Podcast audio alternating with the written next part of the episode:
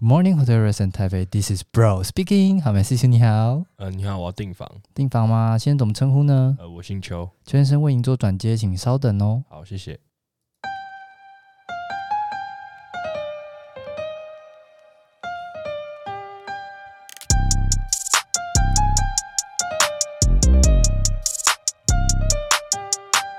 Yo，大家好，欢迎来到一丘之隔的频道。This is 邱 enough，邱 enough。那今天就换我访问一下我的搭档，但我不得不说，我搭档是一个很奇葩的人，因为就我认识的他，他在饭店也待过，在大学实习的期间嘛，然后中间出国有留学，也不算留学，就算出去玩，然后回来的时候进了两间饭店进行筹备的工作。那我们今天就针对他的人生经历来多了解他一下好了。那我们先欢迎我的搭档。Yo，what's up？This is 邱 Bro，A.K.A. 那就先来简单自我介绍一下。那我的话，之前的话就是呃就读旅馆系，然后就是所以基本上就是在饭店工作了。那目前总共有待过三间不一样的饭店，那分别的话是台北文华东方酒店、台北大直英迪格酒店，还有目前任职的台北时代寓所。那我觉得就针对这三间，我们来聊一下好了。应该说。文华酒店应该很难进去吧？你是用你是用什么样的巧合进去的？还是说也是透过面试？还是那个时候其实会在那边工作一年，其实基本上就是实习的一个机缘啦。对啊，哦，算是你去挑他的还是？其实那时候我们在实习的时候比较特别，算是因为我们这个系的话有三个班别，那就是依照三个班别。然后大家的排名去选择你要的饭店，那当然你的你的顺位如果是比较前面的话，你就可以比较早跳到你想要的饭店，就不会变成说哦被选走。因为其实我那时候是想要去 W Hotel，你说最想去 W Hotel，我那时候最想去 W Hotel，因为我觉得 W Hotel 就很帅啊。就除了因为帅以外，它有什么别的吸引的地方吗？可能会是这整个饭店的一个气氛，然后还有。整个给客人的一个感觉吧，就是比较 chill 一点，然后比较呃新潮。算算 W Hotel 算是国际型饭店吗？还是它只算是一个台湾的牌子？W Hotel 的话，它算是一个国际的品牌。那它呃目前的话是被归类在那个万豪集团旗下的饭店。那其实 W Hotel 的话，它目前台湾也只有一间，亚洲区我记得也不多啦。对。哦好像有一间在广州吧，我记得。广州，对啊，厦门好像也有，我记得。那你那时候选文华是去做从事哪样的哪方面的服务？那时候实习的单位是服务中心，隶属客户部服务中心的行李员。行李员，你说帮忙前台拖行李的那些.其实行李员的名字就你不觉得就是跟行李脱不了关系？应该说，因为在我的印象中的行李员是 带着一个。很很像很圆红色的圆帽，然后穿了一个很 bad 的西装背心。对对对对对对对，没错，那个就是我。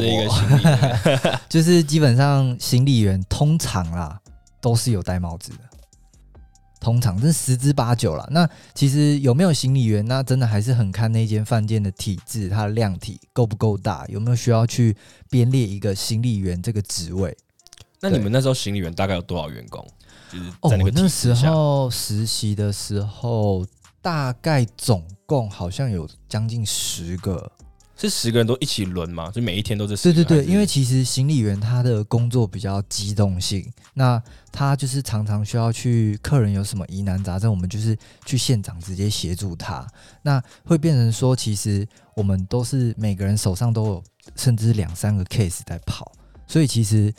不太会有常常，虽然我们可能平常都会站在大门口跟趴车大哥一起，但是其实大多数的时间我们都是在楼层里面解决客人的问题，就基本上可能像是行李啊，或者是打包啊，或者是一些客房内有一些疑难杂症，我们就是去现场帮他看一下这样。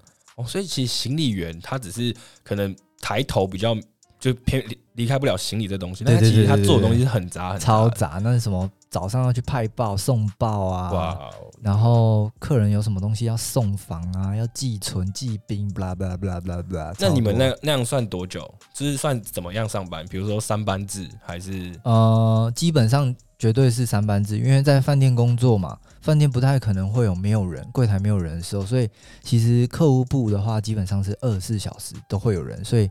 早班、晚班、大夜班。那如果人力比较需求量比较大的时候，我们可能当天会再多排个一两个中班。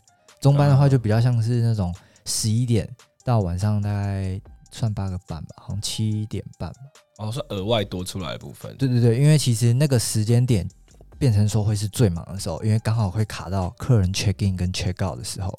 哦、对对对，因为因为像在台湾，大家对于小费这个东西可能比较没有这么大的。想法，因为其实都包含在可能房型内有个服务费嘛。对，对对。但因为那时候我去国外的时候，可能有时候我会意思意思给个一点点。我觉得你应该是会给小费的。我我会，我蛮大气的。我是如果我今天去那个国家，那个国家有有这个小费的习惯的话，我会给。Uh huh. 那我不知道你在台湾有遇到，也是有人会给小费吗？其实我觉得台湾呢、啊、是一个没有就是会给小费的这种习惯，因为也没有在收小费嘛。Uh, 对。那其实饭店的话比较特别，就是。可能大家其实对饭店的印象就是好像会有小费这种东西，所以其实多少都会给。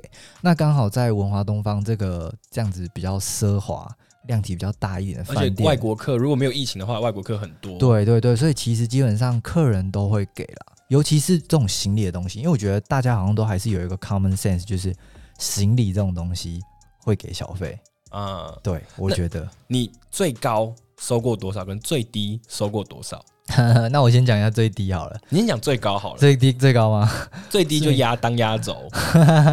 最高的话，你是要我以当下客人给我，还是一天我们大家去分？就就算单次，就是今天你服务这个客人，你可能帮他把行李拿到房间，他最多最多一次给你多少钱？最多，哦我觉得应该是千吧。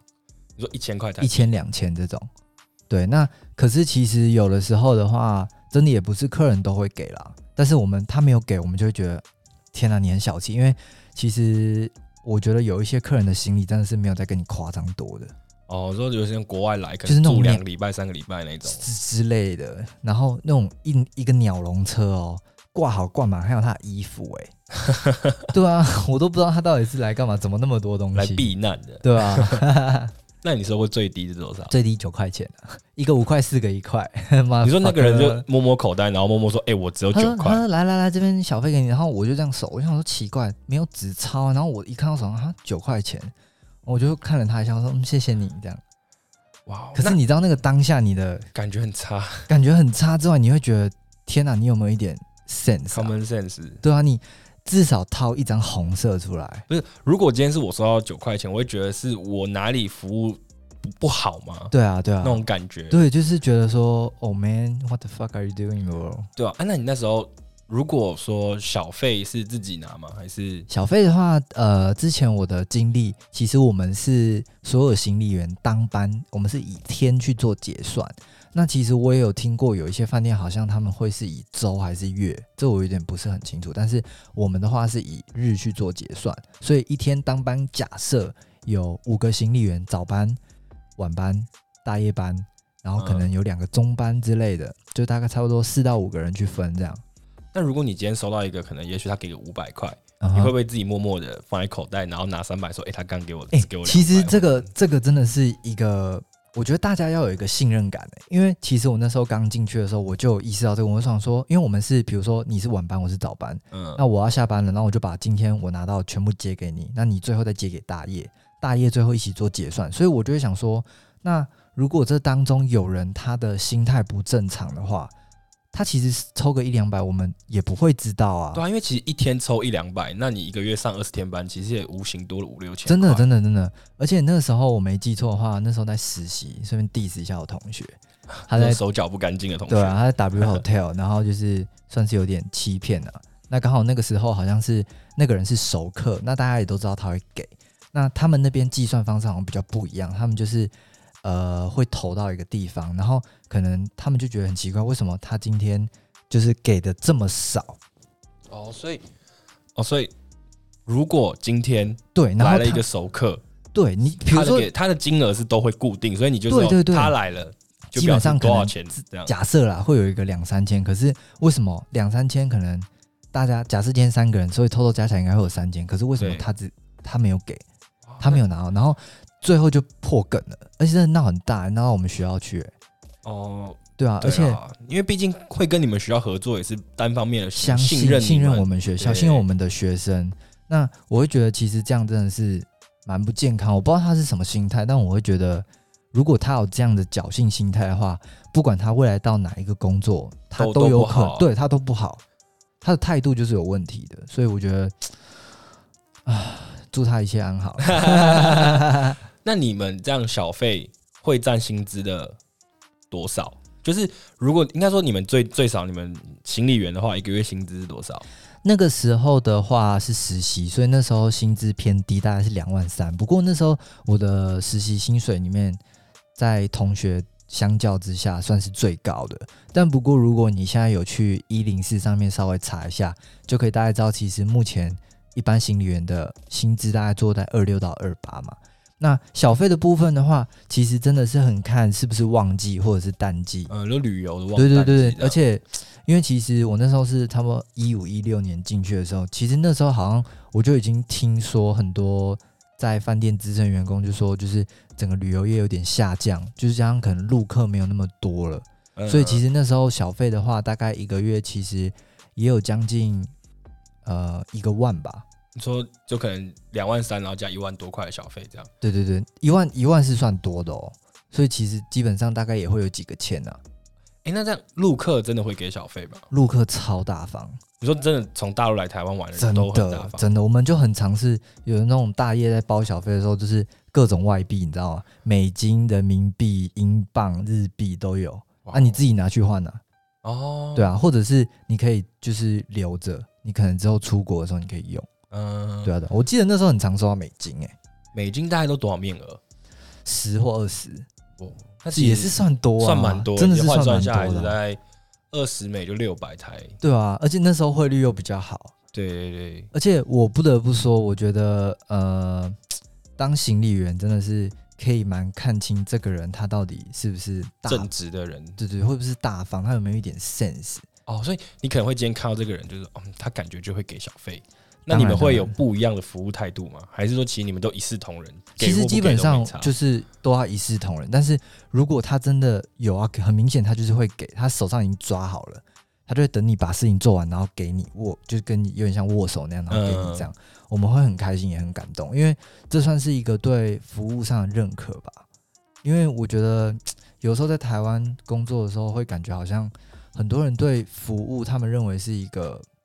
没有价值的东西，就是都会灌在服务费里面。对对对，但其实有的时候，说实话，呃，你知道，就是人力是最贵的嘛。对。但其实你叫我们去做一件事情的时候，其实基本上那不应该算在你的房间里面，有一些很多其他的。你说请人帮你寄信啊之类的。对对对，其实就是你托别人帮忙嘛，对啊，对，还是得要给个费用啦。对啊，你你看你订一个房间，就是房间，然后。早餐，嗯，那其实就看你专案嘛。那可能还有一些我们本来会提供，那看你有没有这样的需求。但是有一些额外的，真的是应该算是 bonus 才对，嗯，对啊。那你那时候除了做行李员，你还要接触到别的比较有趣的地方吗？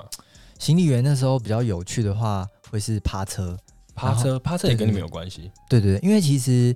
通常大家如果去饭店门口的话，通常应该都会有人站着啊，帮帮你开电车门啊，或者是你开车去帮你开车门啊。嗯，通常十之八九都是行李员或者是趴车大哥，但其实趴车大哥他的人力编制上没有那么多，你懂我意思吗？所以其实如果今天趴车大哥他去洗手间或者是吃饭的时候，那变成说我们要去卡他的位置，所以会碰到趴车这一块。那你们应该说，你有你有趴过哪一台车是让你觉得就是开起来最有压力，或者是就是可能因为你看，通常会趴车的都都可能是一些比较名车嘛，也、欸、不一定也是也是有那种一般的车哎、欸，对啊，而且有的时候一般的车他给的小费还比那种开法拉利的高哎、欸，哦，你说看不出来的低调富豪这样，对，对对，低调富豪很多。那你开过什么车？开过就那种超跑类的啊，或者是一些比较宾利啊、劳斯莱斯。因为如果是我，可能我比较，可能我没有办法接受这些车，或者是我本来就不是这些车的车主，我可能会觉得说，我我不太放心我的车给你开。那你有发生过什么比较有趣的事情？我记得那时候很好笑，我们有一个趴车大哥，他好像那时候趴一台，好像是 Porsche，不知道是卡宴还是哪一台，就修旅车。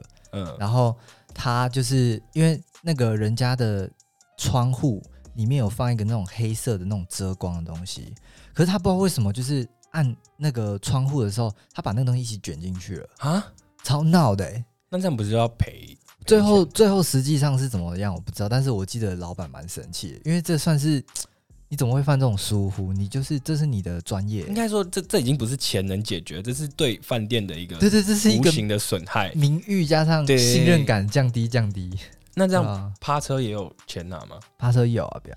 我记得我那时候趴到一台就是保时捷，我忘记是什么型号，但是它底盘。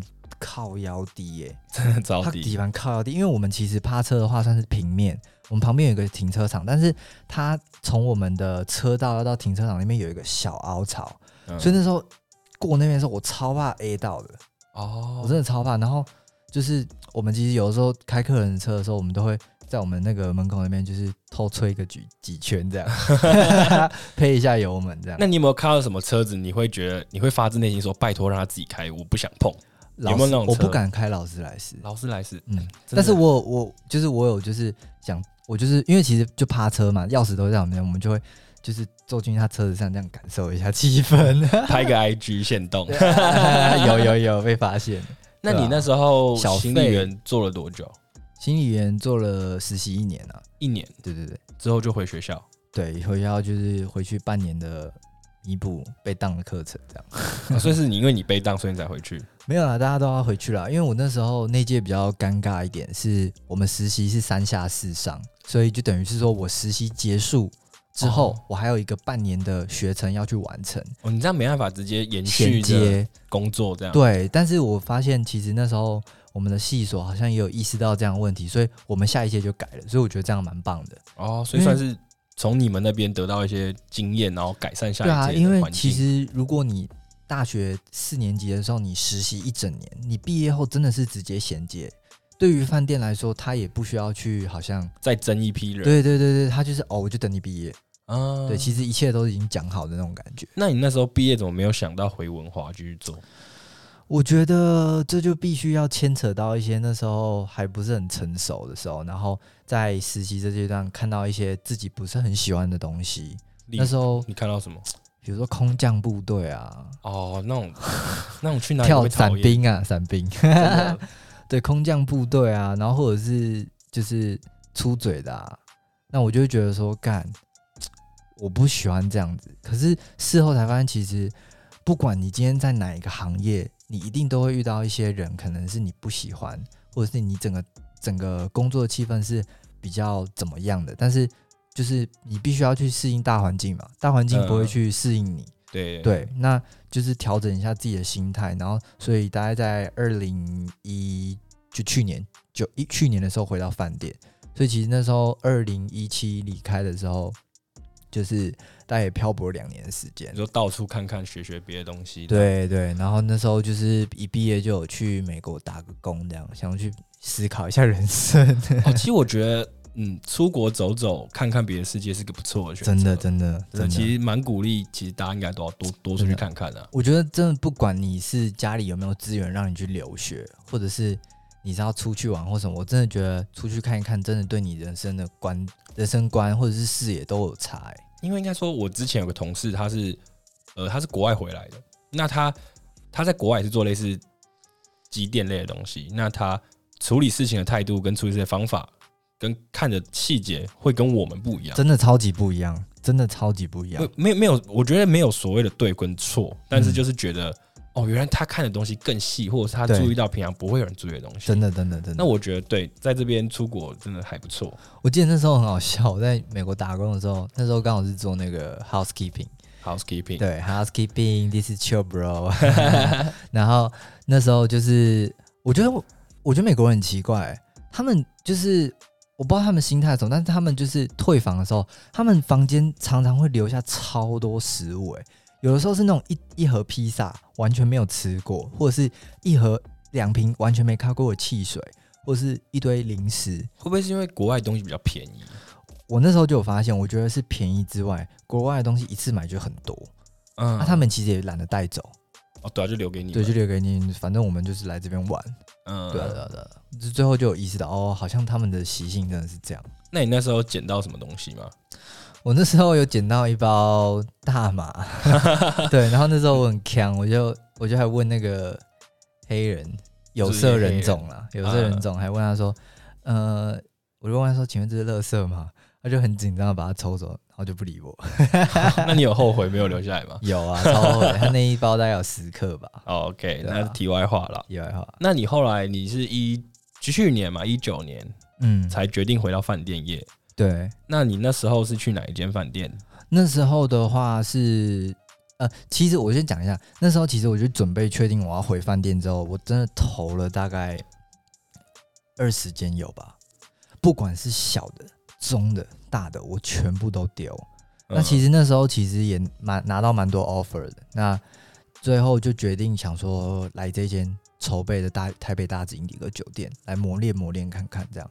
应该说筹备中的饭店是不是跟一般的饭店不一样？对，我觉得，呃，你要这样讲也可以，因为其实我没有一个很。明确的经验是在一间已经开过好几年的饭店待过，然后是当鬼来。但是我就针对我这两间筹备饭店，我有感受到很明显的差异。然后筹备饭店也比较特别一点是，你一进去的话，你可能是一个临时办公室，那你整个建筑物是盖好了，那室内装修部分绝大多可能就是变成是一个毛坯的状态。所以其实那时候你真的是可以见证跟参与到。整个饭店从零到一的筹备经验，哇，那等于是你们是这间饭店的第一批招募的员工。对啊，对啊，对啊。那你那时候选择到英迪格酒店是担任什么职位？一样行李员？呃，不是，不是，就是饭店的柜台员。柜台。对，因为其实那时候实习的时候，实习很少会开饭店柜台的缺给你。为什么？我在想，应该是钱吧。你说。柜台薪水比较高，不是不是不是不是，因为你在柜台的话，你会碰到钱财务方面的问题。我觉得，呃，可能以饭店的角度，他不没有没有想要去给实习生担这个责任。哦，对啊对啊啊，钱不见是妈算谁的？嗯，钱少收算谁的？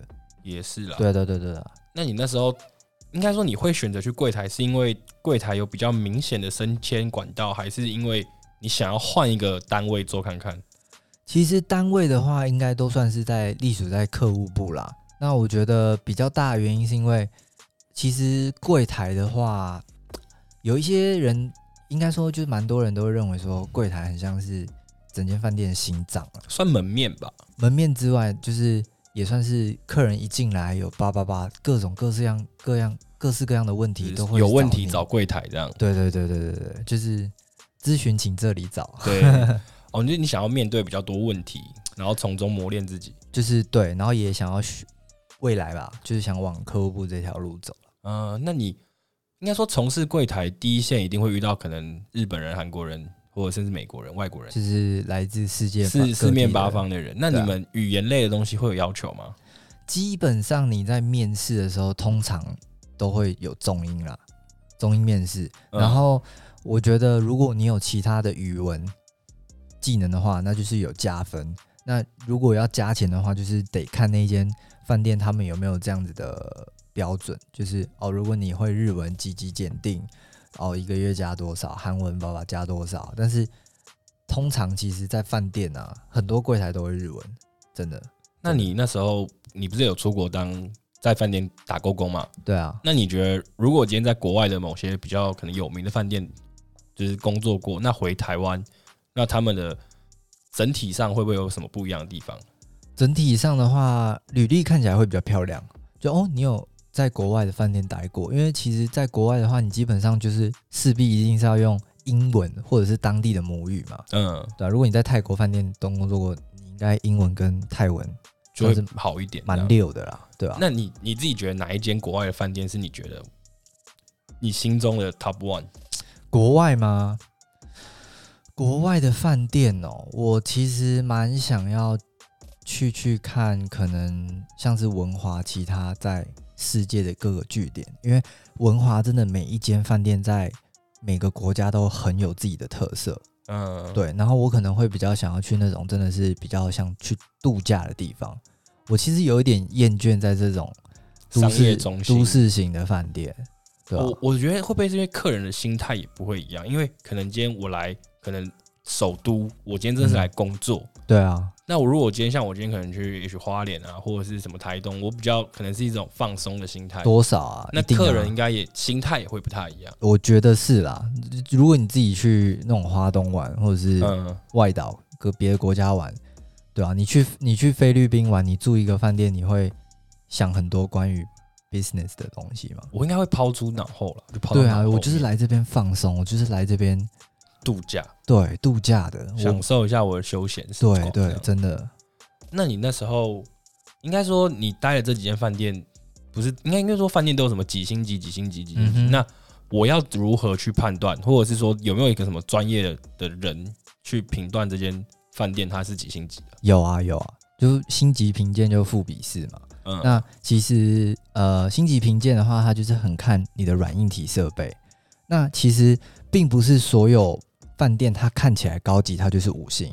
像其实在，在就我就举例台北文化东方酒店，大家都说它是号称六星级酒店，对，啊，根本就没有六星级啊。六星是自己加的吗？最高就五星啊，哪里来六星级酒店？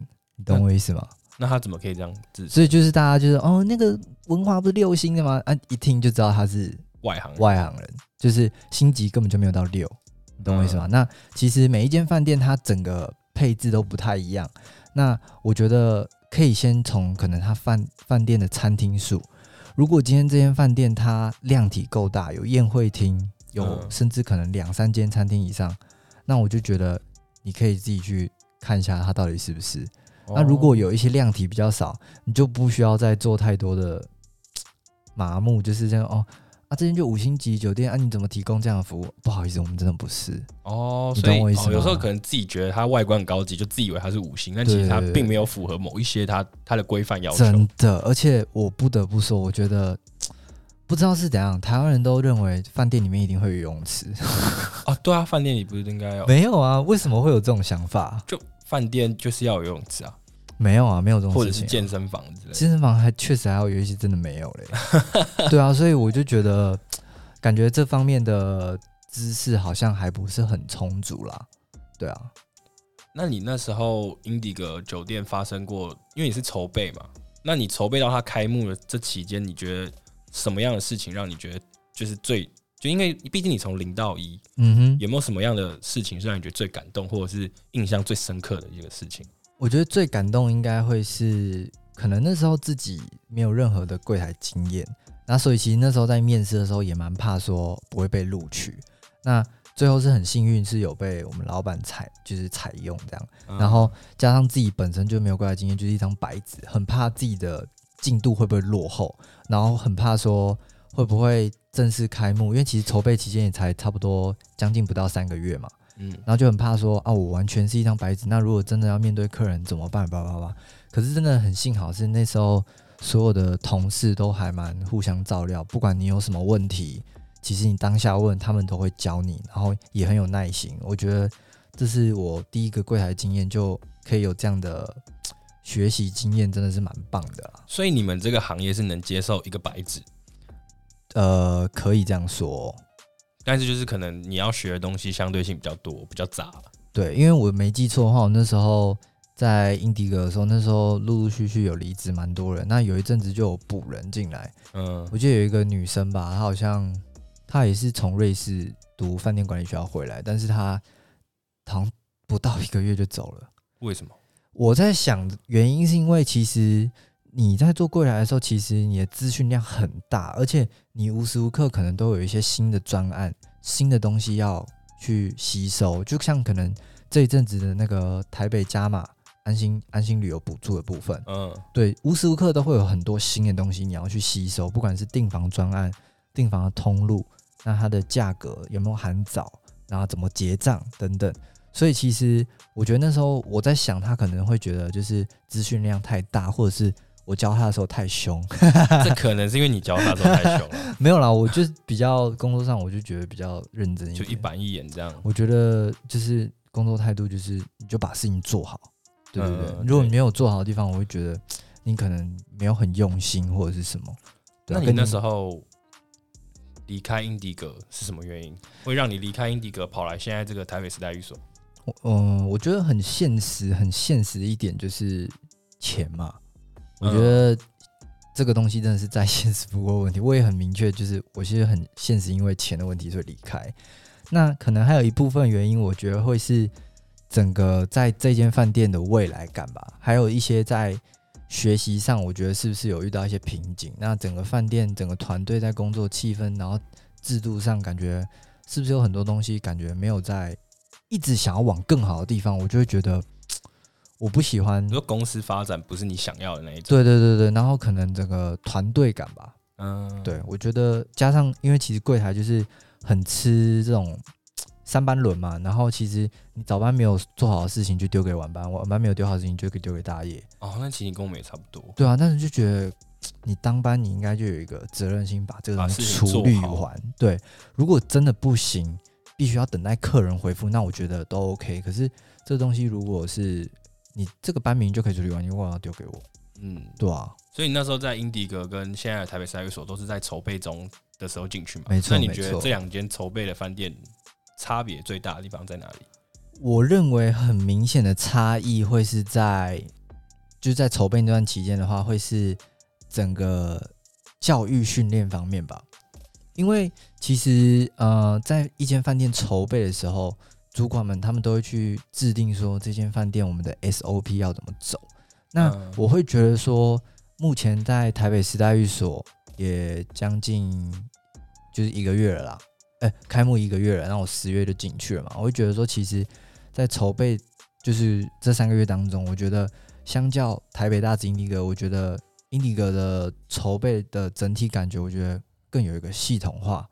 我们那时候每个人进去报道的时候，每个人其实都有一个自己的工作、自己的任务要去完成。可是我在台北时代寓所，我比较感受不到这样的东西。我不是要去批评或什么，但是我觉得这未来对不管我的主管带新人也好，我自己以后有机会带新人也好，我会比较希望这种事情不要发生。因为毕竟我们是领人家的薪水去做事情，那我自己也不是一个个性是会在那边装忙的人。我觉得，我觉得有事情就做啊，没事情就。聊天呐、啊，对对，你可能跟我的个性蛮像，就是你会觉得今天在一个地方待久了，如果没有可以学到新的东西或什么，你反而会觉得对我会厌倦。我就觉得我说实话就是在磨时间，对，就是很想把事情做好，但又就不懂为什么别人可以把事情做这样。对，真的，对啊。那如果这样子柜台，你这样柜台从事多久了？大概来回一年多，就算整体饭店应该现在算是。要快三年了啦，快三年，对啊。那在这边，我相信听众应该会想知道是，你有没有什么订房的小技巧，或者是一些技巧，房型的安排升等？因为毕竟，像我有时候看到一些 YouTuber，他们是说，比如说他到柜台 check in 的时候，他可能就会默默的塞一个 maybe 一百美，嗯，或是多少美之类的，然后可以让你们免费帮他升等，嗯，因为其实这这应该都是柜台的权利吧？对啊，对啊。那我就先讲一下订房的小撇步好了。对，因为其实订房现在网站这么多，其实看了也是头很痛。那到底要怎么样订才能订到最优惠的价格？嗯。其实订房的话，基本上大家我觉得啦，普遍现在大家订房应该是会打开你 APP Booking.com、Agoda 或是 Expedia、Hotels.com 嘛。对。那这些这些的话都是统称叫做第三方订房平台，也简称 OTA。嗯。那其实这个订房平台的话，你要想，它其实就是常常看到的是什么促销嘛？对啊，它就是用价格低廉的价格在吸引客人，它并不会有一个东西叫做会员制度，你可以去累积。对，那其实我们通常真的都会比较建议客人，可能你今天要去住的一个是一个集团性的酒店的话，那你就是去加入他们的会员，你可以去享有会员的房价，你可以去享有的是累积积分，你也会有。你累积会员到一定的程度，你可能会有不一样的权益。那基本上会员的该会员的订房网，呃，就是那个集团的订房网站，它都会有标榜说是最低的价格。那可是往往其实，在很多第三方订订房平台或者是旅行社，他们都会算是就是压低价格，你知道吗？因为破坏这个市场了。对，那其实如果真的要升等的话，对于饭店来说，真的我们优先升等绝对是会员，会员优先，对，会员 always number one，是。真的 always number one。对啊，因为我就这样讲好了，像现在很多会员很聪明，他们知道。假日的时候住房率很高，嗯，那加上可能有一些客人，他们本来就是订会被升等的那种房，你可能套房比较大的房型，所以他们很聪明，他们全部都先订起来，然后他们 APP 其实都看到你有没有帮他升等，他看到你没有帮他升等，他就取消，哇，因为可以二十四小时内取消，所以其实会员都很聪明，你懂我意思吗？他们是真的是有用脑在，所以要善用这些会员机制。对，其实会员机制。有时候是真的，里面有蛮多 bug 的啦，但是我们也没有办法去说什么。就像假设你今天是会员，然后你要卖房给我，你懂我意思吗？嗯、假设你今天你用会员积分换一个房间，说说实话，你换下来换算成金额才三千块，呃，两千块好了，然后你卖我一个三千块，而且你那三千块绝对是在外面其他停房找不到的，对，找不到了，那你是不是现赚一千？哦，对啊，所以其实有一些会员真的是，我觉得这样小奸诈不太好啦，因为会员权益是。只对你本人。那好，如果你今天要来跟我们搞这招的话，那我们其他会员权益可能就不会给你，因为其实我们也知道你根本就没有入住。哦，你懂我意思吗？所以你的你你可能你这边想要表达的是，如果今天是在一个呃国际连锁的饭店品牌加入会员是一件很聪明的事情，然后非常聪明，也比较好去运用这些权利。但是如果今天只是可能要去像那种小饭店那种度假村那种，可能不属于任何品牌的。那他就比较偏向用订房网站，可能才会有比较优惠的价格，就是或民宿类型。对对对对对对。因为其实说实话，现在全球三大订房呃三大酒店集团嘛，万豪集团、洲际酒店集团，然后跟 Hilton 嘛。嗯。那其实你说这些酒店品牌，他们在全世界有这么多间饭店，好几千、好几十个品牌，那你可以依照你自己想要住哪一类型的，你可以去选择啊。所以其实。加会员真的没有什么不好啦。那你觉得这三大品牌哪一个对会员最好、最宠会员？因为我现在只有待过洲际跟希尔顿，那听说万豪对会员是还不错了，有点养坏客人的啦。哦、对啊，目前其实，在万豪下面好像品牌数也是最多的。对啊，嗯、对啊，你像你看，像台北台北万豪，然后 W Hotel、喜来登、士林万利，然后万怡。太多太多了，大溪威斯汀威斯汀酒店太多了。那如果今天能能够给你一个权利，就是去你现在最想去的一个饭店，你觉得你想要去哪里？你说品牌吗？不不不，不管品牌，就是单一饭店。其实哪一间饭店是现在目前就是因为你也从事柜台那么多年，你有没有到很多年了？大概三年，小菜鸟了。你最想要去哪一间饭店服务一下，或者是去去体验一下他们的工作？之前有一个报道是台东。台东就是预计好像原本是今年会开吧，但好像疫情关系，现在都没有什么新闻。对，然后那间的话是也是被洲际酒店集团收购了。它好像原本是一个，我没记错，好像是泰国的一个牌子，叫做 Six Sense，嗯，六善酒养生酒店，然后。它会开在台东，那它里面就是主打，就是有点像是你去那边是去放松，然后他们也会有 SPA，然后我就做的像个度假村一样。对，那你可以在那边冥想，看着山海这样。哇，我觉得在台东感觉空气就超级棒。对，那间那间，如果未来真的会开，我应该会想去台东工作，就顺便就是离开台北市吧。有时候台北市其实待久压力真的蛮大。真的，我有一阵子大夜班下班真的是直接脱离台北，因为我觉得每一次。就是出台北那个感觉，我就是有一个石头放下的感觉。嗯，对，尤其是那种，就是一过一过，就台北一到宜兰那种，看到海，哇，放松了，放松，真的放松了。那在这边，你要不要分享一下奥克？应该很多奥克吧？我觉得奥克到处每个行业都有啦。那我觉得通常我比较常遇到的奥克，可能会像是。他们很想要很早入住，很晚退房。Oh. 可是我觉得好像很多客人们，他们都没有意识到说，他今天自己订房的这个专案是什么。内容是什么，提供的是什么。那你订房是有没有包含早餐？你哎、欸，很多人连自己订房有没有早餐都不知道哎、欸。哦，我我真的，如果以我来说好了，我真的会不知道。我都是到 check in 的当下说，哎、欸，我有早餐吗？可是你在订房的时候，上面字不就写的清清楚楚吗？取消政策也写的清清楚楚，为什么大家都不识字？因为很少人会把它看完啊。哎、欸，你花钱去住饭店，你不重视一下吗？又不是说很便宜，就以我感觉是哦，我订到了，哦好，那我就订到了。嗯，对啊，内容是什么？其实我也不会去特别 care。了解了解，所以就是比较常会遇到有些客人就是想要很早就入住啊，很晚退房啊。那其实就像我刚刚说，升等也是依照会员优先嘛。嗯，如果你要延迟退房，我们也是会依照你定的专案或者是会员，因为会员有一些权益，就是他可以到两点或三点。然后还是得看当天的房况，对，那个提早入住跟退房这个东西真的是看当下状况，我没有办法跟你一个 guarantee 说，哦，好，你明天我就让你两点退房，哦，对，这次不能保证，如果保证啊，房间找不出来算谁的？嗯，对啊，所以加上有的时候会遇到一些状况是，大家都这么晚退房，那你每个人都是三点，哦，台湾人超爱三点准时 check in 哎。超，然后十二点准时下来，就很怕那种权益没有享受到。对，一分一秒他都要跟你。我我今天就到三点入住，我今天就要住好住满。真的没错，真的。然后就是很常会遇到这种状况，然后或者是可能有一些客人一来哦，他身份证才刚给你，健保卡证件才刚给你，就说：“哎，你这房间有没有帮我升等？”哦，就你知道吗？我连敲到你的名字都还没有敲到，你就在跟我讲升等。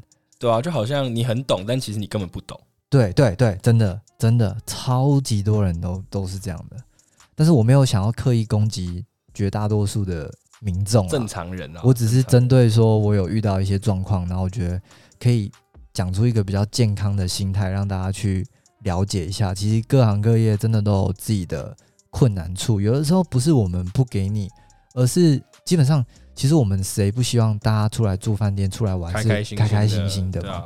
对啊，但是其实有的时候你真的好声好气一点，就是我们柜台员该给的都会给。对啊，也不要刁难你们柜台人员，因为根本也、啊啊、你们也只是在工作而已、啊。我们也是领人家薪水啊。对啊，对啊。说实话，我给你一个东西或者是什么，对我们来说无无伤大雅，可是就会变成说，就是很希望客人可以好声好气啊。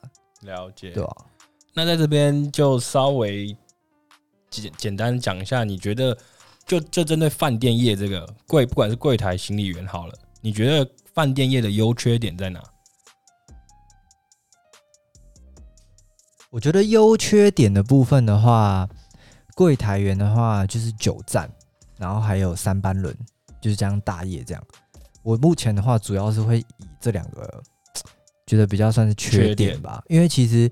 说实话，我也会蛮向往那种周休二日啊，见红休啊，见红休啊，然后早九晚六、早晚五啊这种。但是其实我有时候又很庆幸的是，我不是那样子的工作人生。如果是那样的话，我会觉得我好像机器人哦。嗯嗯，就是觉得那样子好像不是自己，也不是自己想要。但是如果有一天真的结婚有小孩，好像势必还是得顾到回归那个生活。对对，还是。